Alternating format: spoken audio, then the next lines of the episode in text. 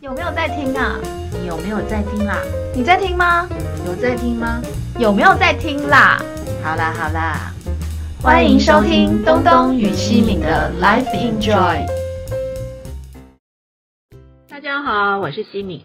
大家好，我是东东。好，今天我推荐的一部片子，更加的小众，最喜欢小众的 叫《海角上的兄妹》，它是日本导演，日本片。嗯对嗯嗯，那我推荐给东东，然后这部片子呢，我觉得是蛮特殊的，所以我也想先听听东东怎么说。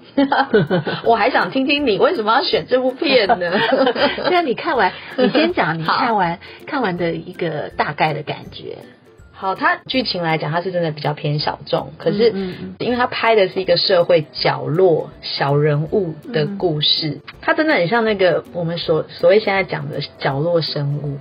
因为他们是一对被妈妈遗弃，然后妹妹是有一点自闭症，诶不是有点，她就是自闭症的小孩，然后哥哥是一个脚是有点瘸，嗯，对，然后又被生活底层对生活底层的那种所谓的那个角落的这个一对兄兄妹的故事，嗯，然后你就知道这样的背景下，他的故事就也会让人家开心不起来。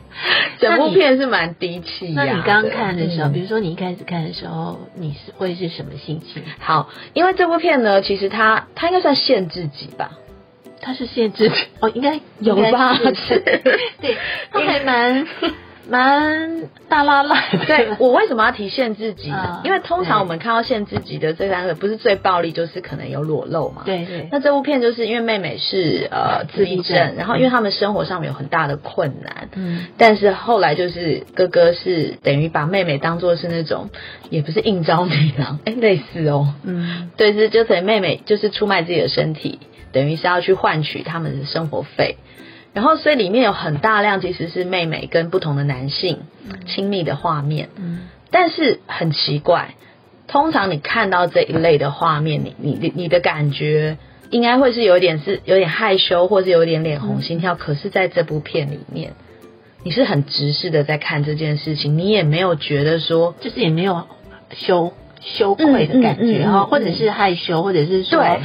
这是一个好像呃色情片，没错，哦对不对？对，因为你你嗯知道他他是为了生活，就是你你也是理解了他为什么要这么做。虽然这个事情就是对你怎么会就是带着妹妹然后去做这些事情，这个都、嗯。这一点其实真的很奇特。对，这就是我看到的时候我很奇怪，我想说，哎，我我没有在看那种裸露片的感，觉，而且他还蛮大胆的去呈现，呃，甚至器官的嗯嗯嗯的嗯一些嗯。完全的显露，因为妹妹在洗澡的时候，她其实是三点全露的，对所以我那时候有点哎、可是因为她的身份，她就是一个自闭症的一个角色，嗯。所以她其实就是在跟自己的哥哥在家里，嗯。或是哥哥对她，她对哥哥，他们真的就是一个兄妹间很单纯的感情，嗯。所以你并不会觉得那个画面对你来讲是有一点不好意思的，嗯。你会不敢看的。嗯。可是里面很大量的有这项这样子的画面出现的时嗯。候，你就我会觉得很惊讶。然后我再去看那个片山导演，他叫做嗯。片山圣圣丹，三，对，这个导演。都很想念片山圣二，你有没有觉得？有。我因为你觉得日本人好像应该都是圣二啊，什么 什么二啊，性级，对对对，应该是二，但他是三，可能排行老三。对，然后我就很惊讶，想说这个导演是什么样的人呐、就是他有点打破我既有的观看的感觉，嗯所以我就觉得还蛮惊讶这个导演这样子的处理手法。嗯，对，所以我看完的时候，对对对。最特殊的最特殊的一个最大的感想，对，那你为什么会选这一部啊？OK，首先我也是被他一些外在的一些讯息给吸引。哦，那那时候其实他就是一个很小众，这他有在台湾上片，台北电影节，对，嗯，然后他有上他，有真的上映，对对对，然后导演跟女主角也有来，有来。对，但是我并不是在他们来那时候，反正我那时候透过别人讲吗？没有没有，没有我就是嗯。看片、看一些讯息。嗯嗯嗯。这个讯息吸引我的是，他只花了台币一百万。嗯嗯嗯。嗯，的确是一个也令人很惊奇，导演就花了他自己的积蓄一百万，对，然后我记得他们是工作人员，好像就六七个人。看得出来。对，嗯。然后那个女主角呢，她很特别，除了当女主角，她也是剧组里头的美术，嗯。所以她他们等于就是很忙欸她。对，兼顾 兼顾各种事情。然后嗯。这个导演他当然就是独立制片嘛，然后他嗯除了导演、编剧、制片等等都是他。那对那一阵子，其实日本片有另外一部也是非常低成本的去进行嘛。是那个僵尸的吗？对对对哦，那一阵子就是有这些片嘛，嗯所以就会哎、特别关注，对，然后哦，那真的还蛮抢眼的。对对，然后其实我也去看了，我有看，我真的觉得好精彩对哦。，我真的觉得他创意真的创意十足，我真的就说哦，我懂他为什么卖座，因为他真的好有创意。对，刚开始看的时候，我觉得头晃到我头头哦，痛对，一开始我我前二十分钟一直在晃的时候，我很想放弃对，对然后后来就觉得天哪，这也太有意思，后来笑到不行哎。啊，这插画。插画，对嗯，后来我就去看，看完之后我真的是我觉得太厉害的片子了，是不是？对，太厉害的片子。嗯我不是说那个僵尸哦，我知道，我知道，你讲的是海角的兄。妹。那我觉得它整体上在。它在一一样，他那个拍就是好写实哦，我觉得那是很漂亮的一个陈述，然后他又不是，也不是那么批判，嗯嗯嗯，然后他把嗯底层的人的状态也拍的又写实，然后你不会说是可怜他们，对，嗯。就是这个是观观影之后你很我说不出来的，的，对。对。就说你不会去可怜他们，你也不会去批判，呃，好像哦，怎么他们，嗯。呃，什么他母亲怎么遗弃他们呢？好、嗯或者是什么哦，嗯。就是说嗯哦，他们好悲惨，什么等等的，对你你不会出现这种感觉耶，对，比较不会嗯出现这样子，我就一直谨记在心这部片子，然后而且呢，它很多东西我很难忘记，嗯，就是他们里头的一些片段啊，还有他故事整个，另外就是最后一个那一幕，我简直很难忘怀。你说他回眸看哥哥的那一幕，对。哦，嗯，我不那个晓得，他他的传递，就是说你觉得，哦，那好难忘记。然后因为它是一个开放性的结局，嗯。因为刚刚西米说的那个镜头就是最后一个镜头，对。然后呃，妹妹站在海崖，呃，海的海的海沿海的那个石头上，然后因为哥哥一直在找他，突然不见，然后找到他的时候，就是他回头看。哥哥的那个表情，因为前面发生的事情，就是因为他因为一直跟很多不同的男生进行性行为嘛，所以她其实怀孕了。但是因为他们没有那个能力可以去，就哥哥也知道说这个小孩是不能要要的，所以他最后带妹妹去把那个小孩拿走了。嗯所以其实再下来就是到海边这这一幕了。那你那个眼神，他没有讲任何的话、欸嗯可是你也感觉到说他好像知道，他虽然是自闭症的人，可是他好像知道。他的某一份很重要的东西好像没有了，嗯还是什么的，也不知道，就是让你去想。嗯，对，其实呃，有时候我们在陈述这整个剧情的时候，比如说我在进入这这部电影前，然后其实有点抗拒，因为嗯。你会觉得、啊，这样的故事好惨，然后哦，对你，你曾经讲过，你说如果那种一拍就是好像一定要赚你热泪那种，你会对，或者是说，嗯。呃，它就是一个很惨烈的故事嘛，嗯哦嗯嗯嗯。那你等于就是看去看一个人生很悲惨，因为你就知道他的故事形口形对对形态是这样。但是我觉得这个不是重点。对。对，我觉得他这个片子这个不是重点，当然它的架构是在这样子的底层的人的人物上，但是他的观点是他把这些人物的生活的点滴给呈现出来，而且并没有太多的去赘述，呃，比如说批判什么，或者是埋怨什么。我觉得这可能跟一百万有关系。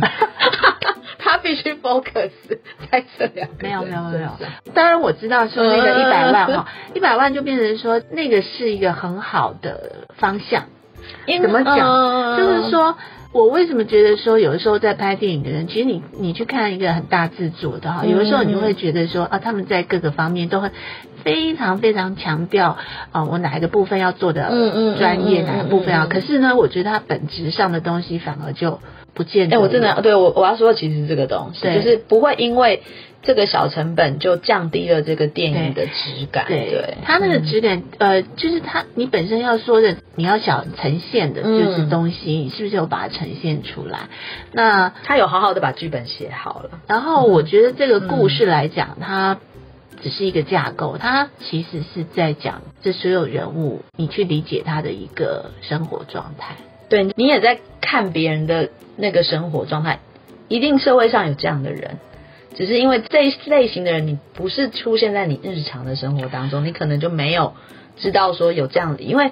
导演说，他拍了这部电影之后，就是有一些福利机构的人写信给他，嗯就非常谢谢他。他很怕受到批判，可是没想到这些机构人是告诉他说：“谢谢你把一些就是我们需要被看到的故事、被关爱到的那一点被拍出来。”因为他们说，日本社会是真的有发生类似这样的事情。呃，我我是觉得他把这些角色的内在的情感跟他们的感受给表现出来，嗯嗯嗯，哦、而不是说故事。比如说像自闭症的妹妹，她自己有对他的感受，其实她这个东西非常细腻。好，我讲她这个妹妹，嗯、因为她自闭症，然后当然他就是也有一些些弱智嘛，对对，所以就是很容易被忽略他的情感，他自己本身的状态。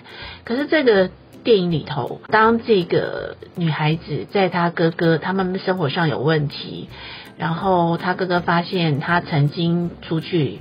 哦，跟人家好像有过这种性的交易之后，她获得了钱，于是她哥哥就带着她去做这样的事情，也赚取了他们的生活费。可是，在这个过程里头，他也看到了他妹妹在跟人家进行这些事情的时候，哦那个表情，他妹妹开始有他个人的一些情绪跟情感的转变。嗯，对，所以我觉得导演他是在显现这些人他本身的内在的情感跟他的感受，嗯，因为所以他是在、嗯。在拍这种。嗯嗯，所以为什么我们才会觉得说，其实他去在做这样的事情，你不，你并不觉得他是脏的，你并不是觉得他是我们是害羞去看的，因为嗯。他的心态跟他的感受其实是非常的自自然跟自在，所以他去展现他的裸露的身体上的各种甚至器官，嗯，是那个哦。感觉就是一个自然的，对，你会觉得说那就是一个很自然跟天然的人的一个本能的呈现。嗯嗯嗯嗯所以我觉得他厉害的地方，他就是太厉害在，因为我们通常在看电影的时候都在看剧情，好对对对，那当然嗯这个剧情是是一个，但是就是说他这个人物里头，他每一个人物他的感情的细节，你是怎么对，因为我觉得对这可能跟导演连哥哥导演生活的那个背景很有关系。他不是说他家族里面有一个这样身障的亲戚，所以他其实有，我觉得这跟就是就像那个我们之前讲那一部《悲惨世界》，他在那个那样的环境成长，他观察好敏锐。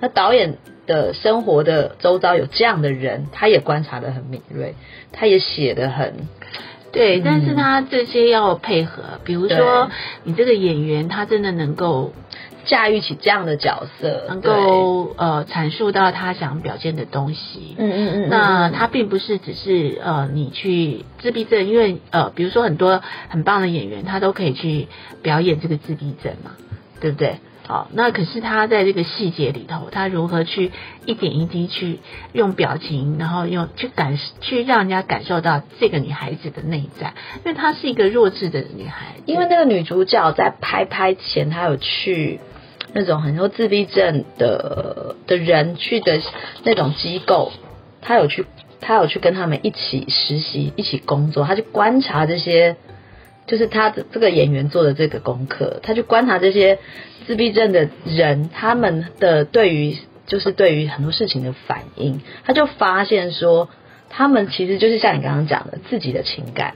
嗯其实他们很有自己的意识跟情感，所有的这个演出这个人物哦，几乎都是底层的人，对，几乎都是。所以他去接触到的，跟他产生性交易的这些人有，也是有各种人，好，比如说侏儒、老人，老人对。对，但是呢，你去想这些，比如说我们都会想到一些啊，好像蛮变态的一个情节，但是其实它呈现都是一个人本质上面的呃他的需求，还有他跟那个女孩子他们在进行这些事情的一个非常合理性的。嗯，就这部戏没没有没有任何什么好人坏人这种东西，他就是我在表现这个人原本这个人的样子。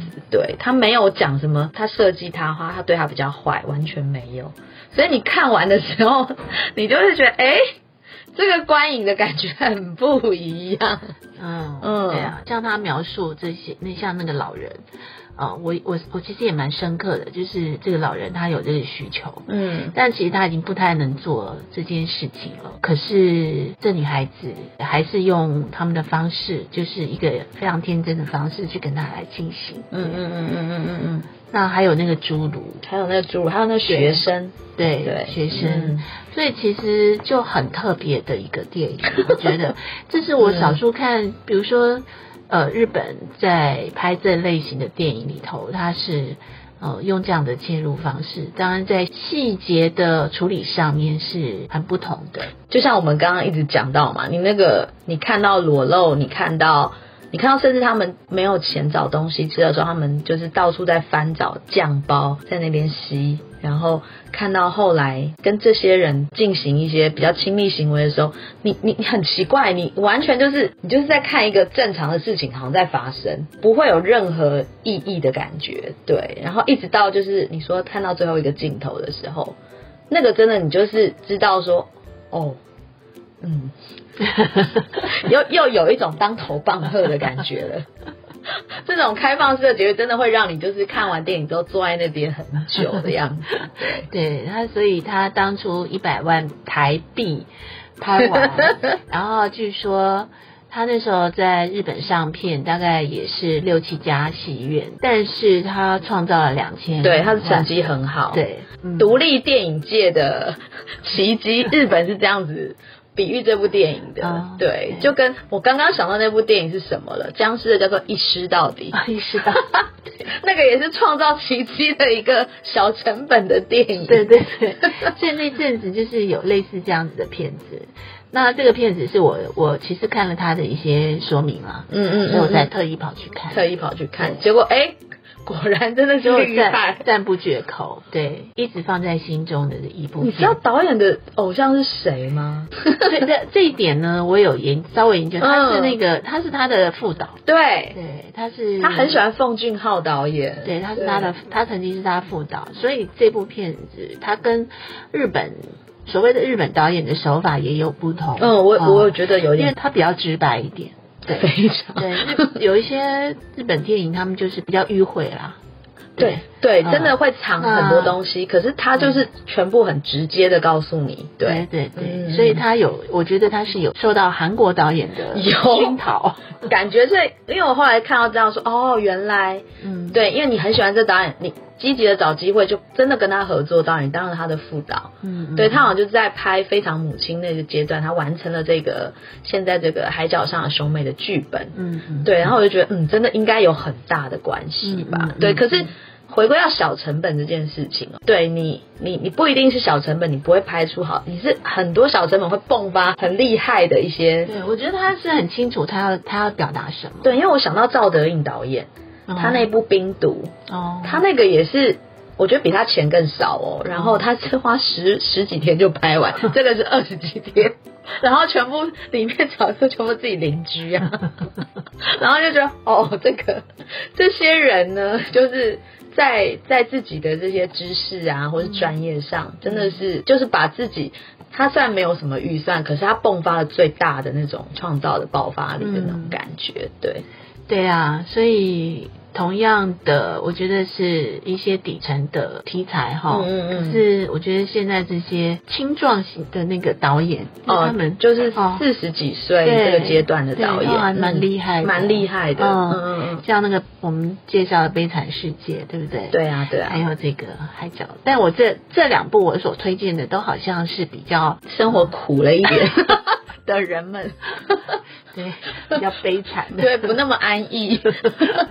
但是大家不要有包袱，我都敢看了，大家应该可以看。这绝对可以看，因为你就是很直观的在看这个电影，会让你有一些观影上的惊喜。对，但限制级的话是几岁不能看？十八吧。哦，十八以下不能看。对，好，推荐大家这一部《海角上的兄妹》日本电影。对，谢谢，拜拜，拜拜。